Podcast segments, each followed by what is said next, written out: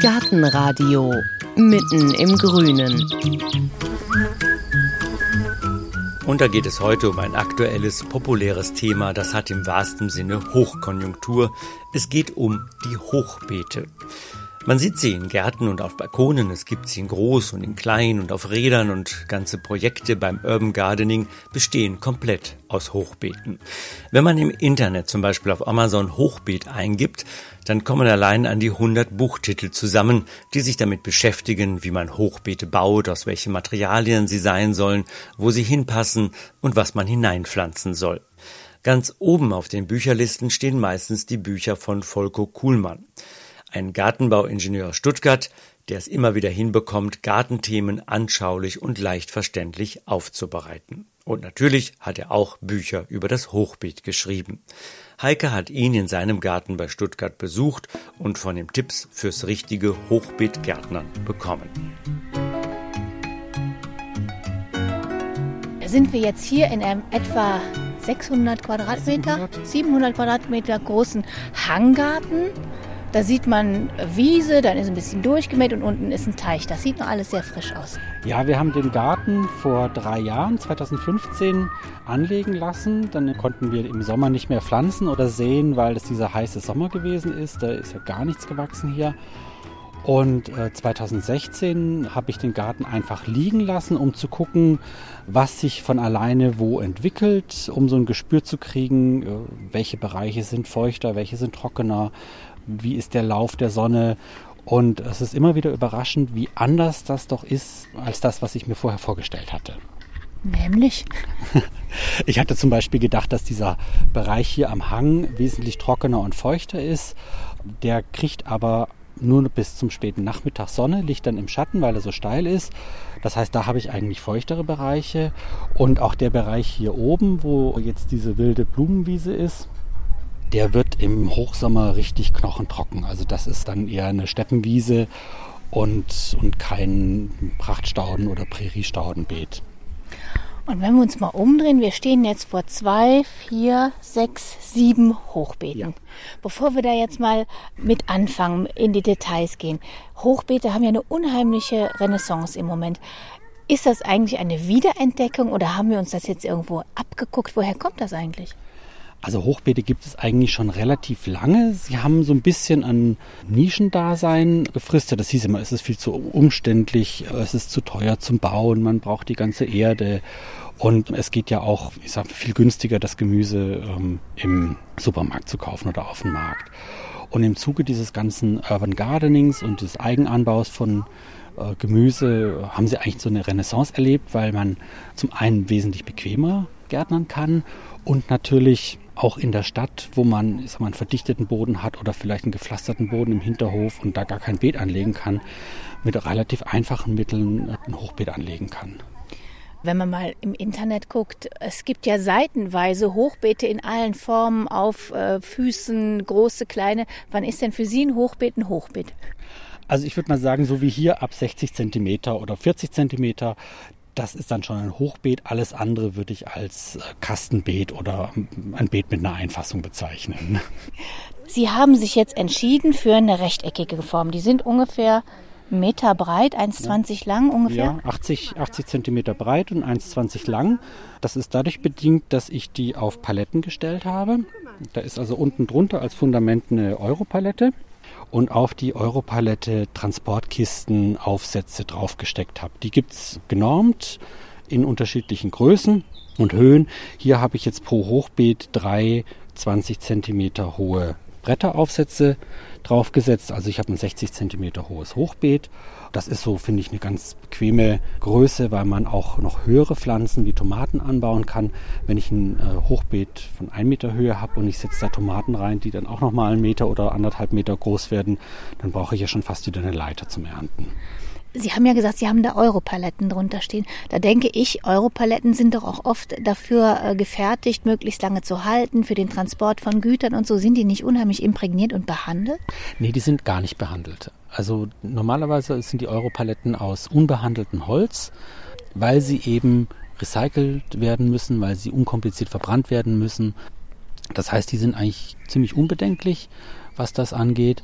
Sie haben halt mit dieser Größe von 80 mal 1,20 Meter auch eine, eine schöne, überschaubare Größe, dass es nicht zu, zu groß wird. Wenn ich mich für ein Hochbeet entscheide, muss ich ja sowieso gucken, wo soll es hin. Auf dem Balkon kann ich nur ein kleines hinstellen, im Garten ein etwas größeres.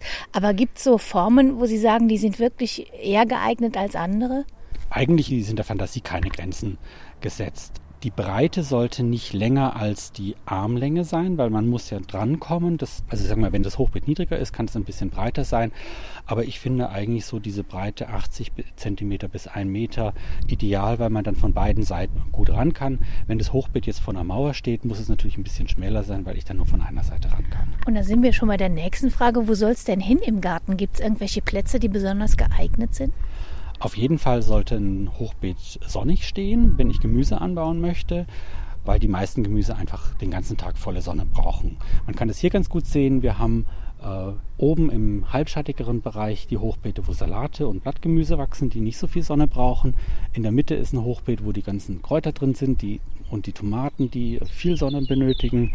Wenn ich jetzt ein Hochbeet anlege, weil ich einfach Blumen oder Stauden oder äh, Bambus reinsetzen möchte, dann richtet sich der Standort einfach nach dem Platz, den die Pflanzen bevorzugen. Und ich habe gelesen, Nord-Süd-Ausrichtung wäre ganz günstig. Ist da was dran? Also wenn ich ein längeres Hochbeet habe, auf jeden Fall, weil dann die Reihen von dem Gemüse gleichmäßig Sonne abbekommen. Wenn ich jetzt das in Ost-West-Richtung mache, dann hat immer die eine Seite von Süden her die volle Sonne und die dahinter stehen, kriegen das nicht mehr. Hier bei diesen kleinen Hochbeeten, die, die ja nur ein Quadratmeter Fläche haben, spielt das eigentlich keine Rolle. Da könnte ich das Gemüse auch durcheinander setzen. Man macht es einfach traditionell eher in den Reihen. Und Sie haben ja schon gesagt, Sie haben jetzt hier Transportkistenaufsätze aufeinandergestellt. Gibt es denn das ideale Material oder äh, hat einfach jedes Material seine Vor- und Nachteile? Jedes Material hat seine Vor- und Nachteile. Wenn ich äh, Holz verwende, muss ich natürlich für einen Holzschutz sorgen. Das kann ich entweder dadurch machen, dass ich das Holz durch die Konstruktion des Hochbeetes schütze. Das haben wir hier gemacht. Wir haben einfach von innen eine Teichfolie dagegen äh, getackert, damit das Holz trocken bleibt. Von außen trocknet es nach dem Regen wieder ab. Und unten? Und die Europalette von unten, die hat ja etwa 15 cm hohe Holzblöcke, bis die mal durchgefault sind, vergehen bestimmt drei oder vier Jahre und dann ist wahrscheinlich auch das Holz hier außen äh, nicht mehr so ansehnlich.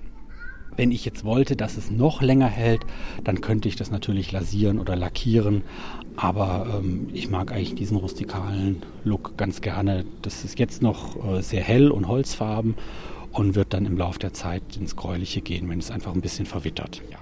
Ich kann ja auch Metall nehmen zum Beispiel. Rohstahl oder Stahl. Ja, das sieht natürlich sehr modern aus, sehr schick, ist nicht ganz billig, weil es natürlich von einem Schlosser auf Maß angefertigt werden muss. Oder man nimmt Bausätze. Äh, was bei den Hochbeeten aus Metall wichtig ist, dass man von innen eine dicke Lage, also etwa 5 cm Styroporplatten dagegen legt, weil sonst die Wurzeln in der Hitze Schaden kriegen. Wenn die Sonne auf das Metall scheint, wird es sehr, sehr heiß. Und wenn dann die Wurzeln von der Innenseite dagegen wachsen, kann das sein, dass die einfach ja, verbrennen. verbrennen. ist der falsche, also verbrennen ja nicht, aber sie kriegen einen Hitzeschaden. Heiße Füße. Ja, und im ähm, umgekehrt im Winter wird es natürlich auch sehr, sehr kalt. Ja. Hier kommt der Frosch. Im Hintergrund unten ist der Teich, genau. Ähm, dann haben wir jetzt Holz, wir haben Metall. Wie sieht es aus mit Kunststoff? Kunststoff finde ich nicht so schön. Einfach weil ich der Ansicht bin, dass der Garten ein natürlicher Lebensraum ist und da äh, tue ich mich mit Kunststoff aus ästhetischen Gründen ein bisschen schwer. Und ich finde auch, dass Kunststoff nie so langlebig ist, dass es sich dauerhaft hält. Der wird spröde, der splittert durch die Hitzeeinwirkung im, im Sommer, die Kälte im Winter, das UV-Licht macht ihn spröde. Und wenn ich jetzt hier mir vorstelle, ich hätte diese ganzen sieben Hochbeete aus Kunststoff und müsste die in drei Jahren entsorgen, dann wäre das alles Sondermüll. Wie lange halten die hier? Ungefähr? Ich gehe mal aus, dass sie drei bis vier Jahre halten. Und wenn sie dann, äh, ich sag mal, das Holz durchgerottet ist, dann kann es entweder auf den Kompost oder ich kann es verbrennen. Äh, oder ich mache hier einfach einen Bretterhaufen, unter dem sich dann die Igel wohlfühlen können. Dann muss ich auch einen Platz haben, wo die ganze Erde dann hinkommt, ne? Ja, die kann man gut verteilen, aber das ist ja bei einem normalen Hochbeet so, dass man diese drei Schichten hat. Unten kommen Äste, Zweige. Hier habe ich Holzhäcksel genommen, weil die sich nicht mehr so stark setzen.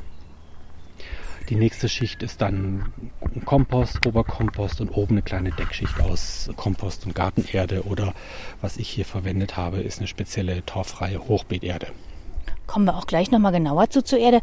Auf einen äh, Typ Hochbeet würde ich noch gern zu sprechen kommen. Und zwar könnte ich mir ja auch eins mauern. Spricht da irgendwas dagegen?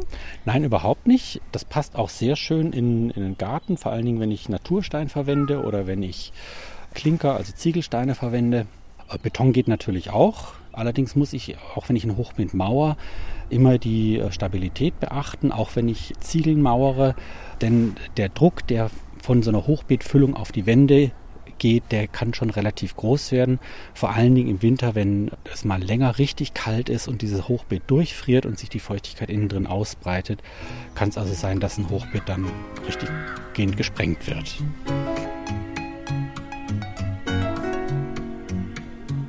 Und jetzt nehmen wir mal an, wir haben uns für hier in dem Fall für Holz entschieden und ich stelle das auf die Europaletten. Ich kann das hier auch vielleicht gleich auf den Boden stellen und dann finde ich ja eine ganz tolle Sache. Dann kann ich da ein Vlies drunter tun und dann habe ich überhaupt keinen Stress mehr mit Unkraut. Richtig. Wir haben jetzt hier bei uns äh, im Garten kein Problem mit, mit Wurzelunkräutern wie Giersch oder Quecke oder Ackerwinde, zumindest nicht in diesem Bereich. Die Ackerwinde wächst hier auf der Seite.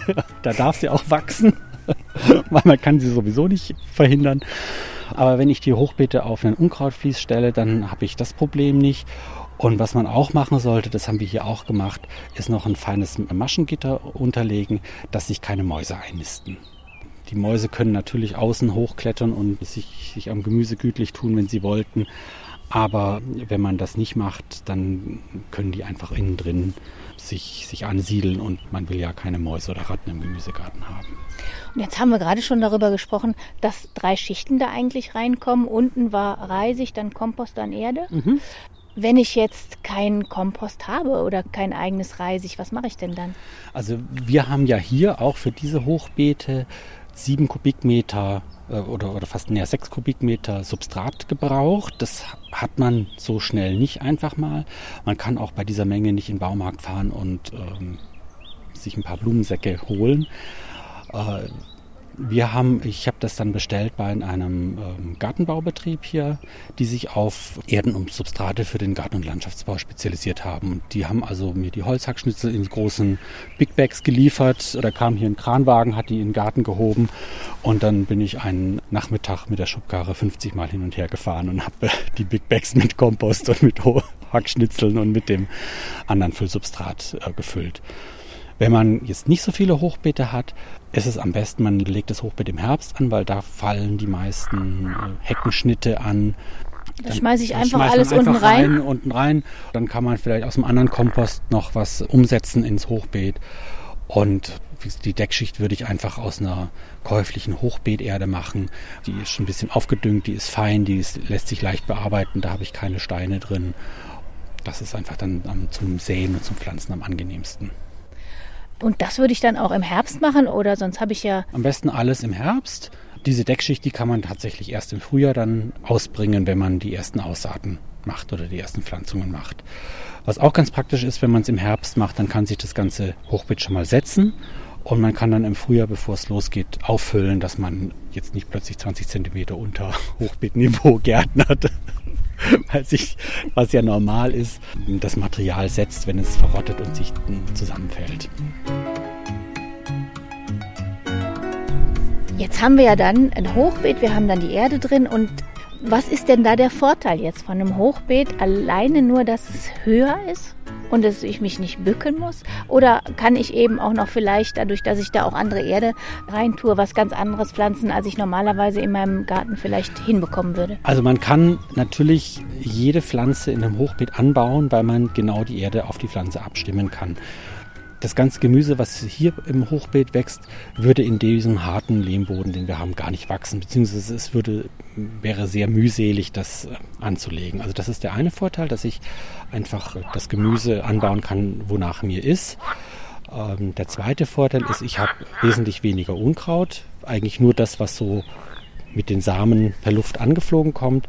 Ich sehe gleich, wenn irgendwas nicht ins Beet kommt, das kann ich dann auszupfen Und ich kann die Pflanzen auch ein bisschen enger setzen, weil das Hochbeet einfach wie so eine Art Intensivstation für einen Gemüseanbau ist. Die Erde ist nährstoffreicher, ich habe mehr äh, durch den Kompost äh, mehr Feuchtigkeit im Beet und ich kann äh, die Pflanzen einfach ein bisschen enger setzen.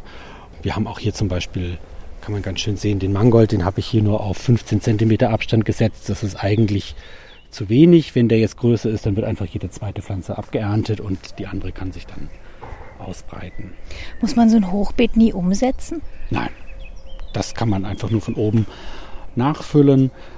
Es gibt Kollegen, die sagen, es soll nach drei, vier Jahren neu aufgesetzt werden, wenn es sich zu stark gesetzt hat. Aber ich denke mir nur, warum? Also es macht nur Arbeit, ich muss die Erde irgendwo hinbringen. Die meisten Gemüse wurzeln sowieso nur in den obersten mit 20, 30, 40 Zentimetern dann ist es relativ wurscht, was unten drin ist. Hauptsache, das Wasser, was, was von oben reinkommt, kann nach unten abfließen, dass keine Staunässe entsteht. Was haben wir denn jetzt hier für eine Kombination? Wir stehen hier gerade vor einem Beet, da haben Sie schon gesagt, hier ist Mangold drin und mit wem teilt der sich jetzt hier in die neue Heimat? Der teilt sich die äh, Heimat mit Lauch, der hier wächst. Dann habe ich noch in den Ecken Zucchini. Ja, das sieht eher fast aus wie ein Kürbis, weiß nicht so genau. Da hat mein Vater, glaube ich, Experimente gemacht und einfach Samen in den Boden gesteckt. So große Gemüse wie Zucchini oder Kürbis, die würde ich nur an den Rand oder in eine Ecke setzen, damit die einfach mit dem Teil der Blätter über das Hochbeet raushängen und den Platz nicht belegen. Dann äh, haben wir hier eine Reihe Kohlrabi, äh, die wir gepflanzt haben. Und hier noch eine, eine, Ringelblume, einfach weil sie schön aussieht, weil sie Insekten anlockt. Kapuzinerkresse habe ich auch gepflanzt. Die ist so ein bisschen der Blattlausfänger weil die ganz gerne von Blattläusen befallen wird und dann die Blattläuse sich eher auf die Kapuzinerkresse stürzen als auf mein Gemüse. Gehen wir mal an den nächsten. Da sieht es eigentlich so ähnlich aus. Ja, das ist ein ähnliches Beet, nur in einer anderen Reihenfolge. Das ist einfach dadurch entstanden, dass ich zu faul war, eigene Jungpflanzen anzuziehen. Und dann habe ich mir ein Kistchen Kohlrabi-Jungpflanzen, ein Kistchen Porree oder Lauch und eine Kiste Mangold gekauft und die habe ich dann auf zwei Hochbeete hier verteilt. Und jetzt haben Sie gerade schon die Läuse angesprochen, die kann man natürlich nicht abhalten. Die Wühlmäuse, die haben wir von unten ja. abgeschnitten. Und wie sieht es jetzt aus mit Schnecken? Da würde ich mal vermuten, hier das Holz ist ja glatt, da kommen die doch eigentlich hoch. Die kommen da äh, hoch. Jetzt im Moment, wo es so trocken ist, ist es eigentlich auch kein Problem, weil die über dieses trockene Holz nicht so gerne kriechen. Wenn es jetzt länger feucht ist, kommen die natürlich rein. Eine Möglichkeit, die man jetzt noch machen könnte, ist, dass man ein Kupferband hier äh, rundherum um das Hochbeet klebt, weil die Schnecken über dieses Kupfer nicht so gerne drüber kriechen. Man könnte noch einen Schneckenzaun hier drumherum machen. Und die dritte Möglichkeit ist, man kann natürlich auch Schneckenkorn streuen. Schneckenkorn auf Eisenbreiphosphatbasis ist relativ umweltfreundlich. Da braucht man also keine Angst haben, dass da Igel oder andere Tiere geschädigt werden. Und was man hier eigentlich auch noch ganz schön sieht, rund um die Hochbeete wachsen verschiedene Stauden und Gräser. Es ist also eine sehr wilde Angelegenheit. Das heißt, hier ähm, leben viele Laufkäfer, die Schnecken fressen, ähm, andere Nützlinge. Das ist also ganz bewusst so, weil ähm, man sich diese ganzen natürlichen oder Helfer oder Nützlinge so in den Garten locken kann. Und jetzt ist ja der Witz beim Hochbeet, dass man halt diesen Kompost drin hat und die Erde und alles wird ja auch sehr warm. Und hat man da nicht jede Menge Ameisen da drin, dass die sich da wohlfühlen und ihre Nester bauen? Kann natürlich vorkommen, wobei ich eigentlich noch nie mit Ameisen im Hochbeet Probleme hatte. Also ich weiß nicht warum, es war, war eher, wenn dann, wenn es mal wirklich länger nass war, dass sich dann Schnecken angesiedelt haben oder dass man mit dem Kompost Schneckeneier reingebracht hat. Aber Ameisen waren eigentlich noch nie ein Problem.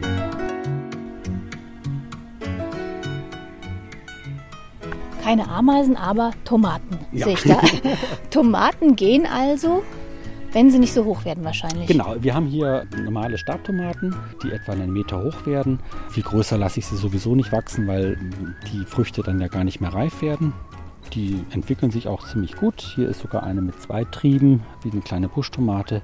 Daneben wächst der Basilikum, da braucht man genau. nur noch Mozzarella. Ja, genau. Der Basilikum, Tomate und Basilikum vertragen sich auch im Beet ganz gut. Hier vorne haben wir verschiedene Pflücksalate und wieder eine Ringelblume dazwischen. Ich pflanze lieber die, die Pflücksalate, weil man die einfach viel länger beernten kann. Da kann man, wenn die jetzt noch ein bisschen größer werden, nach und nach die Blätter von außen abpflücken. Und dann wächst er wieder Und nach. der wächst oben wieder weiter. Wenn ich einen normalen Kopfsalat habe, den schneide ich ab und das war's dann. Dann muss ich ihn nachpflanzen. Und wir, wir sind jetzt den Hang von unten so ein bisschen raufgegangen und zwischen Hochbeet 3 und 4 liegt jetzt ein gelber Schlauch. Wie viel muss man denn gießen, Hochbeete? Ich, ich gebe eigentlich ungern einen Ratschlag wie einmal pro Woche oder einmal am Tag, weil es ja einfach vom Wetter abhängt. Also man muss schon sehen, das Hochbeet ist ein relativ eigenständiges Ökosystem, Anbausystem.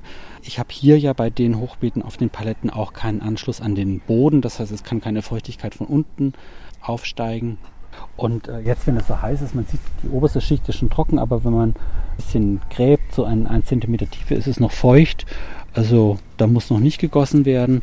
Und wenn man seine Pflanzen beobachtet über einen längeren Zeitraum, dann kann man oft schon an der Farbe von den Blättern erkennen, dass die Wasser brauchen, wenn der Salat so ein bisschen gräulicher wird und nicht mehr so knackig frisch aussieht. Oder wenn bei den Tomaten die Blätter einfach so ein bisschen runterhängen und nicht so, so stramm sind wie hier. Aber wenn sie noch so dastehen, braucht man noch nicht gießen.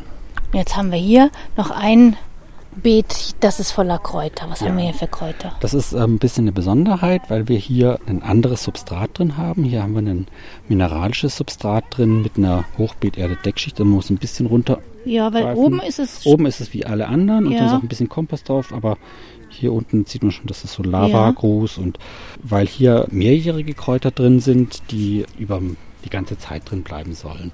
Da ist hier ein äh, Oregano, Thymian, Zitronenthymian haben wir. Das ist Estragon, Isop, Currykraut, Schnittlauch. Ja, das haben wir, glaube ich, alle. Und jetzt gibt es Leute, die sagen, ich habe ein Hochbeet, ich habe fünfmal im Jahr geerntet. Kann das sein? Das kann schon sein, weil ich, wie gesagt, im Hochbeet schon ein bisschen früher anfangen kann mit dem Pflanzen. Dadurch, dass die Erde von allen Seiten warm wird, wenn die Sonne auf das Hochbeet scheint. Das heißt, ich habe schon so durchaus ein, zwei Wochen Wachstumsvorsprung im Gegensatz zu einem Beet auf dem Boden, einem Grundbeet.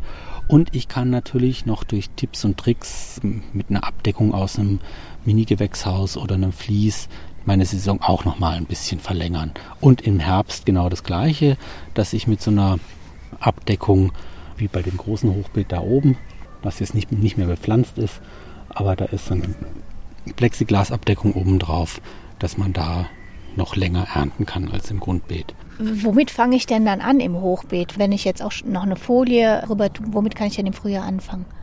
Also am einfachsten finde ich immer ist Kresse, weil die innerhalb von ein, zwei Tagen schon keimt. Im Frühjahr natürlich, wenn es kalt ist, braucht sie ein bisschen länger. Sie wächst relativ schnell. Man kann Feldsalat und Spinat aussehen oder pflanzen. Ich bevorzuge eigentlich bei den meisten ähm, Gewächsen im Hochzeug oder Gemüsen im Hochzeug Jungpflanzen, weil man damit nochmal zwei, drei, vier Wochen Vorsprung reinholt. Wenn ich mir eine Salatjungpflanze, die kann ich schon im März äh, reinsetzen, dann kann ich Mitte, Ende April meinen ersten Salat ernten. Wenn ich den Salat im März sehe, dann kann ich den erst im Mai ernten. Also man nutzt eigentlich die Fläche besser aus, wenn man dann Jungpflanzen oder vorgezogene Jungpflanzen reinsetzt. Bei manchen wie Tomaten oder Auberginen oder Gurken muss man das ja sowieso, weil da unsere Wachstumszeit im Sommer gar nicht ausreicht. Also ich könnte auch die ganze Saison immer wieder neue Salate setzen und dann habe ich das ganze Jahr, Ja, also Ja. Gartenjahr, Salat. Genau. Also das geht bis zum Herbst, dass man im September so die letzten Endiviensalate pflanzt, die dann in den Winter gehen können. Und die man, wenn man die, die Salate mit einem Vlies abdeckt, dass kein Schnee draufkommt, dann kann man die, also wenn es keinen Frost hat, auch im Winter noch ernten, Bis, bis sie abgeerntet sind. ich dachte, Sie sagen jetzt bis Weihnachten oder bis Januar Also, oder bis... ähm, äh, Endiviensalat oder Radicchio, die sind ja winterhart. Die können also wirklich das ganze Jahr draußen bleiben. Meistens kommen sie vorher weg, weil man sie abgeerntet hat. Und weil sie auch, wenn Schnee drauf liegt und, und man erntet dann, dann brechen die, die Blätter so ab und werden matschig. Das ist dann nicht mehr so appetitlich. Aber wenn man sie abgedeckt hat, dann geht das noch ganz gut. Und Sie haben ja gesagt, grundsätzlich kann man eigentlich alles ins Hochbeet pflanzen, ganz normal wie im Garten auch. Große Sachen nicht. Rhabarber nehme ich mal an, macht man nicht ins Hochbeet. Oder? Ja, finde ich auch so ein bisschen Platzverschwendung, weil der Rhabarber auch im Garten gut wächst und für die kurze Erntezeit denke ich, ist es auch kein Problem, sich da mal ein bisschen zu bücken. Und umgekehrt würde man ja das Hochbeet den Rest der Saison komplett belegen mit diesem Rhabarber. Da kann ja dann nichts anderes mehr drumherum wachsen. Was ich im Hochbeet auch nicht so gerne machen würde, wären diese großen Kopfkohle, weil die einfach enorme Ausmaße anhaben. Man denkt immer, wenn man so einen kleinen Kohl in der Hand hat, 20 cm Durchmesser, ja, so groß kann der ja nicht sein, aber im Beet hat der halt noch links und rechts 80 cm lange Blätter und fast einen Durchmesser von 1,50 Meter und das ist dann einfach ein Riesentrum, das so im, im Hochbeet wächst. Und jetzt nehmen wir mal an, dann kommt der Winter und der letzte Salat ja. ist abgeerntet und dann ist ja der Kompost irgendwann unten zusammengefallen mhm. und auch das Reisig und sowas alles und alles ist 20 Zentimeter tiefer. Kann ich dann einfach oben wieder Erde auffüllen oder muss ich auch wieder anfangen mit ein ganz bisschen Kompost dazwischen und Reisig oder wie mache ich, ich das? Ich würde einfach äh, von oben Hochbeeterde auffüllen oder ein Gemisch aus Kompost und Gartenerde. Das würde ich allerdings erst im Frühjahr machen, direkt vor der Aussaat und das Hochbeet im Winter mit einer Plane abdecken. Das hat eigentlich mehr den Effekt, dass ich nicht zu viel Wasser oben reinkriege und mit der Feuchtigkeit dann die Nährstoffe nach unten ausgespült werden. Aber ich dachte, der Witz ist eben auch, wenn der Kompost unten drin ist, dass dann das Ganze so warm wird und alles viel schneller wächst. Das ist aber dann nach zwei, drei Jahren weg, der Effekt. Das ist eigentlich ein Effekt, der auch nur in den allerersten Wochen auftritt. Wenn ich Rohkompost, also frischen Kompost verwende, dann erwärmt er sich beim Rotteprozess, aber das hält auch nur ein paar Tage, vielleicht zwei Wochen an, bevor das dann wieder abklingt. Also das ist ein Effekt, den man nicht so lange hat. Deswegen vernachlässige ich das immer so ein bisschen. Es kann positiv sein am Anfang. Ich glaube aber eher, dass dieser Erwärmungseffekt im Hochbeet dadurch zustande kommt, dass einfach die Sonne von den Seiten auf das Hochbeet scheint und die Erde insgesamt dadurch nicht nur von oben erwärmt wird, sondern auch noch von den Seiten. Aus welchen Fehlern haben Sie denn schon Lehren gezogen? Viele Leute unterschätzen, glaube ich, das Volumen, wie viel Erde sie brauchen. Sie, sie bauen sich ein Hochbeet und dann stehen sie mit dem eingefüllten Kompost da und äh, stellen fest, das sind ja erst 20 Zentimeter und ich brauche ja noch 60, dass es voll wird. Das ist eigentlich so das, was ich am häufigsten höre, dass die Leute sagen, ich hätte nie gedacht, wie viel Erde ich brauche, um sie reinzufüllen. Aber wenn dies dann mal voll ist, ist jeder begeistert und sagt nie wieder im normalen Beet, weil es einfach, ja, es ist, es ist ein schönes Gartenelement, es ist bequemer, ich kann die gleichen Mengen Gemüse ernten oder sogar noch mehr, wenn ich es auf eine normale Grundbeetfläche sehe und ich habe weniger Probleme mit Schnecken und Unkraut. Es gibt also viele gute Gründe, es mit einem Hochbeet einmal zu versuchen. Wir haben Informationen und Fotos auf unserer Internetseite gartenradio.fm zusammengestellt. Dort gibt es auch natürlich Hinweise auf die Bücher von Volko Kuhlmann. Wir verraten Ihnen jetzt natürlich noch, was es in der nächsten Folge im Gartenradio zu hören gibt. Vorher aber noch ein Tönchen aus dem Garten.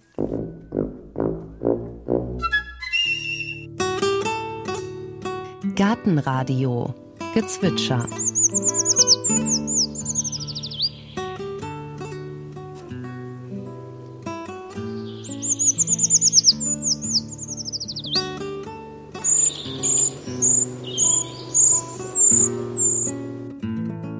Das war der Waldbaumläufer. Gartenradio Ausblick. In der nächsten Folge hören Sie Gartentipps vom Profi. Der Juli ist der Monat der Beeren. Und da gibt es eine wunderbare Auswahl, sowohl an Büschen wie auch an Halbstämmen und an Hochstämmen, wo man sich jetzt drin herrlich amüsieren kann.